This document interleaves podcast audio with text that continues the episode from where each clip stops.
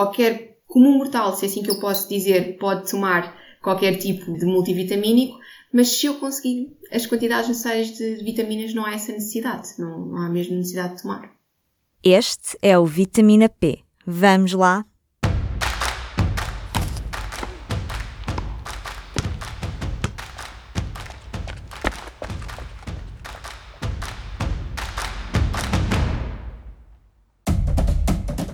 Viva! Eu sou a Carla Pequenini e este é mais um Vitamina P, o podcast Nutrição e Desporto do Público. Vamos falar de multivitamínicos? Para fechar a nossa série sobre suplementos alimentares, temos um episódio dedicado aos suplementos que reúnem várias vitaminas e minerais e prometem melhorar o nosso bem-estar. É fácil encontrar estes multivitamínicos e as suas embalagens coloridas nas farmácias e supermercados. Mas será que todos precisamos de os incluir na dieta? Faz sentido tomar várias vitaminas e minerais extra ao mesmo tempo? Quais são os benefícios? Neste episódio, ouvimos a nutricionista Catarina Pires de Carvalho, que nos explica tudo. Para começar, o que é ao certo o multivitamínico? O multivitamínico, como o próprio nome indica, é um conjunto de vitaminas que está eh, alocado, portanto, neste caso, a uma substância, normalmente a uma substância que é sob a forma de, de comprimido, e um multivitamínico faz parte da categoria dos suplementos alimentares. Os suplementos alimentares são um, produtos, substâncias que complementam, ou no fundo, vão complementar, suplementar aquilo que é a nossa alimentação, atenção, ou seja, não substituem. E o multivitamínico é um conjunto de vitaminas que vem uh, dar ênfase ou fazer, fazer uh, tirando, tirar um bocadinho a carência de certas vitaminas. Agora, o que eu gosto sempre de frisar é que o multivitamínico não substitui uma alimentação equilibrada, não substitui a ausência de vitaminas, minerais, sobre a forma, de, neste caso na nossa alimentação, de legumes ou de fruta, por exemplo. Portanto, à partida, uma alimentação saudável pode ser suficiente para termos todos os, os requisitos de vitaminas que precisamos? Sim, à partida, sim. Um, se nós cumprirmos aquilo que é as recomendações da roda dos alimentos, todos nós devemos conhecer a roda dos alimentos, e se conseguimos fazer face, uh, ou seja, se conseguimos consumir todos os alimentos dentro de todos os grupos, naquilo que é um, considerado uma alimentação completa, variada e equilibrada, que são os três pilares uh, da roda dos alimentos, em princípio não há necessidade de suplementos. Há necessidade de suplementos em casos específicos, em casos de, de atletas eh, que precisam mais cálcio, mais magnésio para a contração muscular. Agora, em princípio, se conseguimos não só consumir tudo o que está na roda dos alimentos e ao mesmo tempo conseguimos adequar as necessidades energéticas, ou seja, todas as calorias que devemos consumir, e aqui faço um parênteses que isto deve ser feito em consulta de nutrição, uma alimentação saudável e equilibrada não necessita o consumo ou a toma de qualquer suplemento, seja ele qual for, multivitamínico ou não. Sim, desta série que temos feito, todos os profissionais têm reforçado que é muito importante ver como profissional antes de começar a tomar suplementos. Uhum. Só que, se formos ao supermercado ou somos a uma farmácia, vemos uma abundância de multivitamínicos que parece que nos são recomendados para uma alimentação saudável extra, como a sua alimentação normal e acrescenta este multivitamínico. Isto faz sentido? Não, em todos os casos não faz sentido. Uh, em primeiro lugar, tudo, todos estes suplementos estão no mercado e os multivitamínicos estão perfeitamente regulados e são regulados pela, pela Direção-Geral de Alimentação e Veterinária. Portanto, tudo o que está à venda no supermercado é perfeita, está perfeitamente dentro da legislação.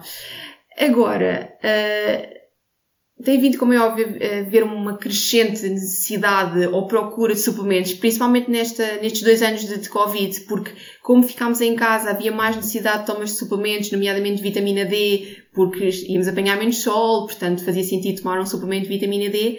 Agora, com os multivitamínicos parece que é uma abundância de vitaminas, não é só uma, são várias, é um pacote, parece que é uma solução para tudo.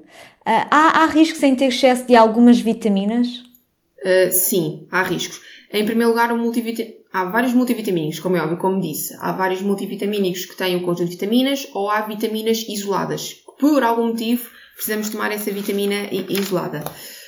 Excessos há sempre, é como também na alimentação. Se eu consumir um alimento em excesso ou se beber água em excesso, também tenho, como é óbvio, um, problemas na minha saúde. E nas vitaminas, por exemplo, acontece o mesmo. Eu gosto sempre de destacar o papel da vitamina A, que é muito importante na nossa visão. As pessoas reconhecem mais a vitamina A pela importância na visão, apesar de também ter outras importâncias, pele, mucosas, dentes, etc. tudo aquilo que será em excesso da vitamina A, que muitas vezes está presente em alimentos, como é o caso de, da abóbora ou, ou, da cenoura, vai provocar, por exemplo, queda de cabelo. É um das desvantagens, é um dos riscos. Por isso é que, inevitavelmente, temos que ter algum tipo de aconselhamento personalizado, especializado, para perceber se é ou não necessário tomar multivitaminas. Ou, neste caso, falo da vitamina A como podia falar de outra qualquer. Mas tomar um suplemento multivitamínico só porque o vizinho do lado ou o amigo toma ou porque está na moda não é o mais correto. Primeiro aconselhamento e, se necessário, toma. Se não for necessário, não há necessidade nenhuma. A alimentação já nos dá todas essas vitaminas que nós precisamos para o nosso organismo. Especialmente se for equilibrada e se respeitarmos a roda dos alimentos. Para quem é que o multivitamínico faz sentido? Faz sentido para todos, se houver essa carência. Se não houver, não faz sentido. Uh, de forma mais precisa, os atletas. Os atletas, um, quando eu falo de atletas, falo de pessoas que uh, fazem disto vida, ou seja, que têm provas e que têm normalmente atividade física de forma regular, muitas vezes até com treinos bidiários. Com a necessidade de cálcio, de magnésio e potássio, que são aqueles, que são aqueles micronutrientes que estão mais envolventes na contração muscular, são mais precisos, portanto são mais recrutados para que o músculo mexa e, como é óbvio, pratique atividade física, faz muito sentido para atletas. Bem? De qualquer forma, eh, qualquer comum mortal, se é assim que eu posso dizer, pode tomar qualquer tipo de multivitamínico, mas se eu conseguir as quantidades necessárias de vitaminas, não há essa necessidade, não há mesmo necessidade de tomar. Portanto, o ideal sempre é procurar ajuda se achamos que temos alguma carência e achar que, em alguns casos, pode ser um multivitamínico, em outros casos, pode ser, por exemplo, só magnésio ou, ou só potássio, que estava aqui a dar como exemplos. No entanto, há muito tipo de multivitamínicos. Nós vamos aqui a falar de multivitamínicos como se fosse um termo quase guarda-chuva. Um, quais é que são os multivitamínicos mais comuns? Ou que tipo de vitaminas é que costumam estar nestas, nestas misturas? Normalmente, um, bom complexo multivitamínico tem sempre aqueles que são as principais vitaminas. A vitamina A, a vitamina C, a vitamina D, a E. Estas são as quatro principais. Mas depois também tem outros, mas hum, não são menos importantes, não quero dizer isto, mas uh, tem o magnésio, o crómio, o potássio, isto já foge para a categoria dos nutrientes e, consequentemente, dos micronutrientes. Potássio, cálcio, magnésio, todos estes uh, têm, em regra geral, têm. Quando queremos procurar um multivitamínico, nesses casos em que é mesmo preciso, a Catarina explica-nos que o preço também é algo que se deve ter em conta. Agora depende muito e a escolha do multivitamínico deve ser feita tendo em consideração no fundo, uma boa relação qualidade-preço. Ou seja, se o meu objetivo for ter o máximo ou tomar o máximo número de vitaminas e minerais, devo procurar um multivitamínico que tenha o máximo delas e ao mesmo tempo por um bom preço, ou seja, pelo menor preço possível. Efetivamente, não podemos eh, estar aqui a dizer outro, outro, outro aspecto, os multivitamínicos são, são caros uh, e não existem diversas marcas, uh, mas no fundo muita, a maior quantidade de vitaminas possível pelo um bom preço. No fundo, é isto que temos que procurar num bom complexo vitamínico. Isto se formos imediatamente ao supermercado e quisermos tirar logo uma ideia de este pode ser ou este não pode ser, tirando, como é óbvio, todo o aconselhamento que já falámos e que devemos sempre frisar. Voltando aqui a uma ideia inicial, disse que à partida uma alimentação saudável chega para suprimirmos todas as nossas necessidades. Se começamos a tomar um multivitamínico, por exemplo, com vitamina A, faz sentido depois eu ter medo de comer muitas cenouras e muitas abóboras? Não, não, não faz sentido. Se eu comecei a tomar a vitamina A é porque supostamente tenho essa carência e só, só saberei através de, de uma análise médica. Um, a única maneira de saber se estamos com carência de algum tipo de vitaminas é fazer análises. Não há nada a fazer. Por exemplo, falar só aqui, e não quero fugir ao tema, mas falar aqui do, das, das, pessoas que são vegetarianas. Normalmente a quantidade de ferro e de vitamina B12 está sempre mais reduzida, porque não, não há tanta proteína animal. Não é que não haja proteína, porque há proteína vegetal na alimentação destas pessoas, mas estas pessoas têm de fazer análises com regularidade para perceber se estão a consumir o ferro e vitamina B12 na quantidade necessária pela vitamina A é a mesma coisa, ou seja, não é preciso ter medo, é preciso respeitar as quantidades, a dosagem dos multivitamínicos. Isso é muito importante. Às vezes achamos que, ah, tenho aqui 3 ou 4 multivitamínicos, vou tomar todos de uma vez. Não. Como os medicamentos têm dosagens corretas e não podemos exagerar. Mas não há, não há que ter medo. Se se cumprir a quantidade ideal de, de multivitamínico, neste caso a vitamina A, e as quantidades prescritas na, no plano alimentar, portanto, naquilo que o nutricionista recomenda, não é preciso ter medo nenhum. Que sinais é que podem indicar que eu posso precisar de um multivitamínico? Porque com certeza muitas pessoas que estão a vir até sentem que têm uma alimentação equilibrada, sentem que não precisam de um nutricionista, nas análises não veem nada, nos médicos não alertam para nada. Um, que sinais é que podem indicar que talvez eu precise de contactar um nutricionista porque pode-me faltar alguma vitamina? Uh, em primeiro lugar, o primeiro sintoma, o primeiro sinal é o cansaço. Também é aquele que mais em consulta de nutrição me descrevem. O cansaço não só, muitas vezes, aquilo que nós temos, o psicológico, o emocional, porque também saúde também é isso, é ter a eh, saúde uh, psicológica. Um, isto porquê? Porque nós agora, em princípio, estamos a voltar a uma rotina presencial, mas a maioria de nós teve dois anos em teletrabalho. e esse teletrabalho permitiu-nos estar muito cansados, fatigados, não só a nível mental, mas também a nível físico. Portanto, o cansaço era aquele que eu dizia que é o principal, principal sintoma, portanto, a primeira coisa que, que vemos. Mas até voltando um bocadinho aqui à vitamina A e não me estendendo neste assunto da vitamina A, normalmente uh, o cansaço ocular é a primeira coisa que também nos dá a indicação que pode estar alguma coisa mal.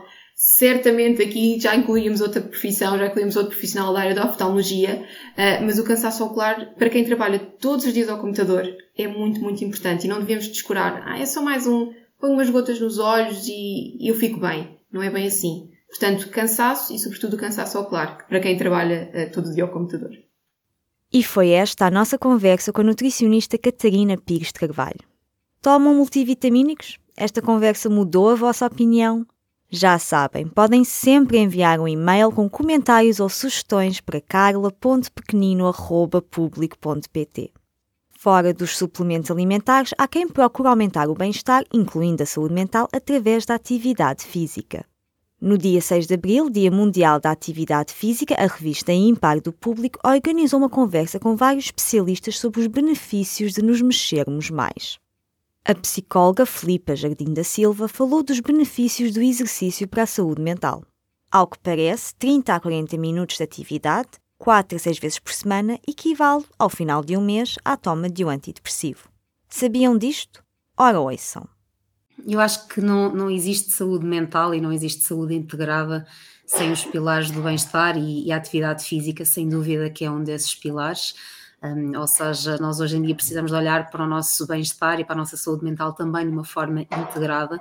Naturalmente, nós somos um corpo, esse corpo tem um conjunto de respostas químicas e necessita de ser equilibrado. Portanto, quando nós de alguma forma criamos desequilíbrio, através, por exemplo, de um dia a dia muito sedentário, de elevados níveis de stress que depois temos dificuldade em gerir, de estarmos, sobretudo, em tarefas de alguma forma laborais e em que não há espaço para sermos mais espontâneos, para estarmos em momentos de lazer, para experienciarmos outro tipo de prazer, e isso naturalmente terá depois uma repercussão no nosso humor e na nossa gestão de ansiedade. E é aí que a atividade física, e eu também, enquanto profissional de saúde mental, é sempre uma das prescrições complementares a, a toda a intervenção que surge, porque para além realmente destas questões químicas e da libertação das endorfinas, da dopamina, Uh, portanto, há aqui um papel muito importante e, e, muitas vezes as pessoas não têm a noção de que a prática consistente e regular da atividade física, 30 a 40 minutos, 4 a 6 vezes por semana, ao final do mês vai efetivamente equivaler no nosso cérebro à toma de um antidepressivo ligeiro e, e esse é um, é, um, é um, facto cientificamente validado que vale a pena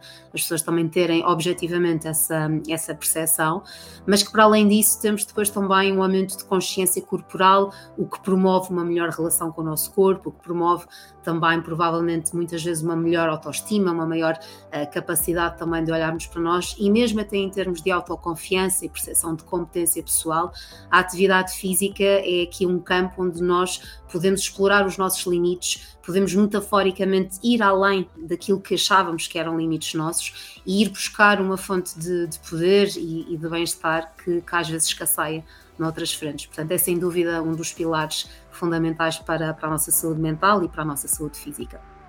Tinham noção dos efeitos da atividade na gestão da depressão? E não é só um estudo que diz isto, são vários. Há um estudo para tudo? Há várias provas que a atividade física ajuda à saúde mental. Uma compilação muito citada foi feita pela Universidade de Tessália, na Grécia. Baseia-se em 11 ensaios clínicos com 455 pessoas. Apesar das diferentes metodologias, todos concluem que cerca de 45 minutos de atividade física, três vezes por semana, tem um efeito antidepressivo global. E porquê? Os psiquiatras pensam que o exercício é benéfico porque aumenta os níveis de endorfina, a hormona do bom humor, e ajuda também a estimular o funcionamento do cérebro. Em pessoas deprimidas, os neurocientistas têm reparado que o hipocampo é mais pequeno. Esta é a região do cérebro que ajuda a regular o humor. Claro, incluir mais atividade física no dia a dia nem sempre é fácil. E a depressão manifesta-se fisicamente ao causar perturbações do sono, da energia, alterações do apetite e mesmo dores no corpo. Tudo isto pode abalar a motivação para fazer exercício. Mas há estratégias. Durante a conversa ímpar, António Palmeira, especialista em motricidade humana, sugeriu olhar para a atividade física como snacks que devemos incluir no dia a dia. Procurar integrar a atividade física no nosso dia a dia de uma forma distribuída, porque as recomendações de hoje em dia têm assim a grande tagline que é tudo conta, todo o movimento conta. É um bocadinho como os snacks da, da nutrição. Então eu faço a minha atividade física, não o meu exercício, mas a minha atividade física faço como faço snacks. Portanto, vou pontuando no meu dia a dia a atividade física. Eu não atendo um telefone sentado. As pessoas às vezes até brincam, lá vai o Palmeira, levanta e vai sendo, e, estou a alinhar, eu não, não, não respondo a um telefone uh, sentado. Eu não envio um e-mail a uma pessoa que possa que está na universidade, eu vou ter com ela. Portanto, este tipo de snacks de atividade física parecem ter um efeito muito interessante, lá está, porque nós fomos feitos para nos mexer, não fomos feitos para estar duas horas sentados. Snacks de atividade física é uma comparação interessante. Se quiserem ouvir esta conversa na íntegra, procurem pela Conversa Impar na página público.pt barra ao vivo. E por hoje é tudo. Este episódio foi produzido, como sempre, com a ajuda da Aline Flor. Voltamos daqui a três semanas. Até lá, fiquem bem, com muita saúde. O público fica no ouvido.